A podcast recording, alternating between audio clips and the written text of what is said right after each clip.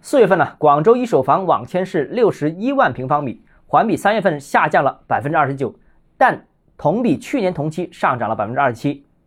欢迎来到邓浩之家买房。关于上面这组数据啊，我谈谈几个看法。首先，第一个呢，就是对楼市悲观的观点，最近认为楼市将会二次探底，甚至有部分观点认为楼市一季度的反弹只是一种回光返照，那后续可能会更差。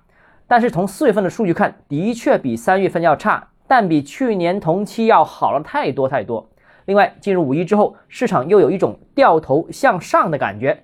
看房和成交的情况都比四月份和三月中下旬要好，所以啊，楼市进一步下行的这个判断是不靠谱的一个瞎蒙。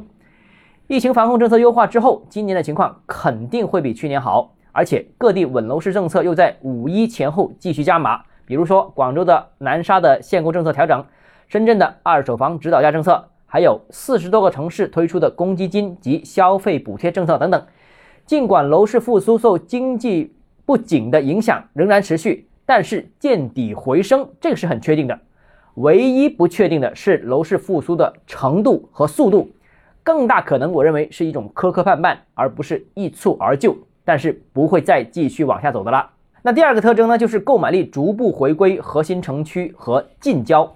无论是四月份还是五一档期，外围区域销售情况啊，明显差于核心区和近郊。这是当前购买力以改善型为主导。多以满足自住需求为主，保值需求为辅为主导的一个结果，这是更多关注生活配套的一个结果。现在啊，规划前景已经不放在首位了。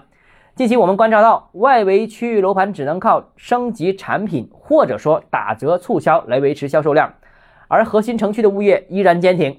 至于价格，甚至还在逐步走高当中。